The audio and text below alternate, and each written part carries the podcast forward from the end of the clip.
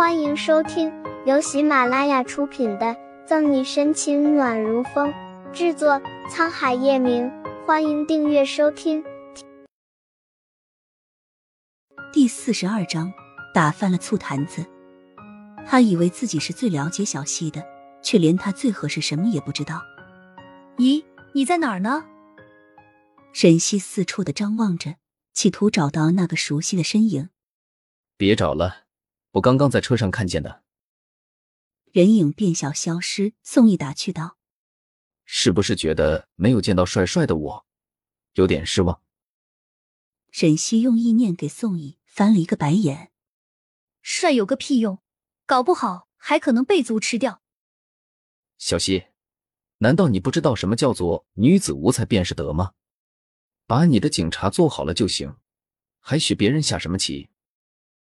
宋义嘴角抽搐，落寞少了些，活动一下站得有点酸的腿。沈西扑哧一笑：“我说宋大仙，难道你不知道这句话的前提是女子通文识字，而能明大义者，故为贤德吗？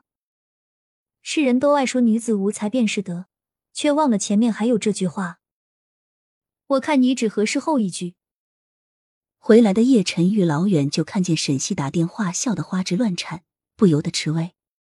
这女人在自己面前还没有笑得这么开心过。走近后，再听见他喊的名字，想起那天在警局门口见到的男人，心里更是像打翻了醋坛子。叶晨玉，你要死啊！走路都没有声音。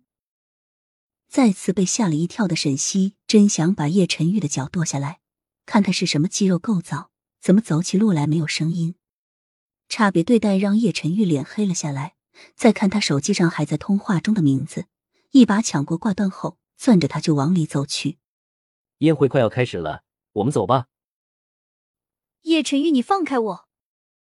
沈西想挣脱开，奈何叶晨玉的大掌如同枷锁桎梏的太紧。交了请帖，二人就进了金碧辉煌的欧式洋楼。这边，宋毅听着断线提示音，握着手机的手不由得用力。进了洋楼，沈西啧舌。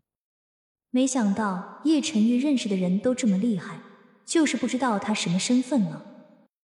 今天呢，是新妍回国，所以才把大家都邀请来。叶晨玉和沈西进来时，里面的晚宴已经开始了。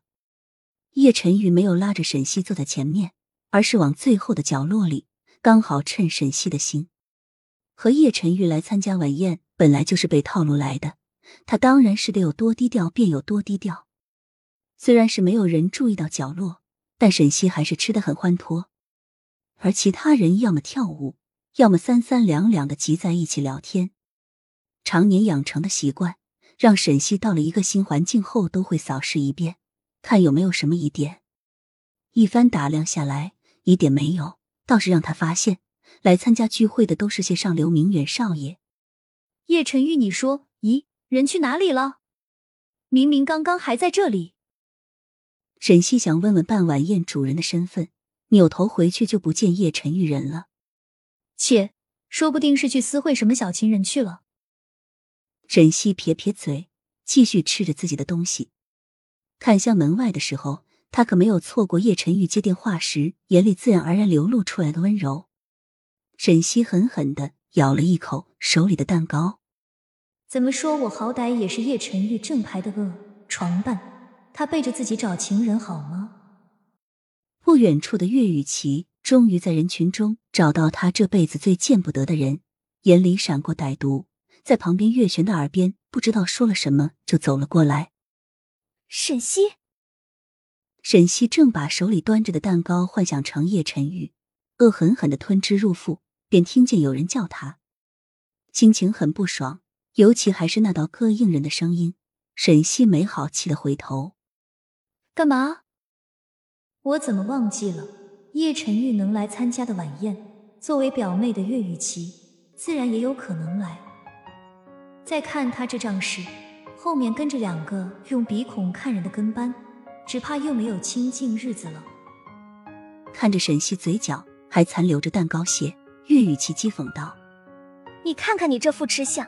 是饿死鬼投胎吗？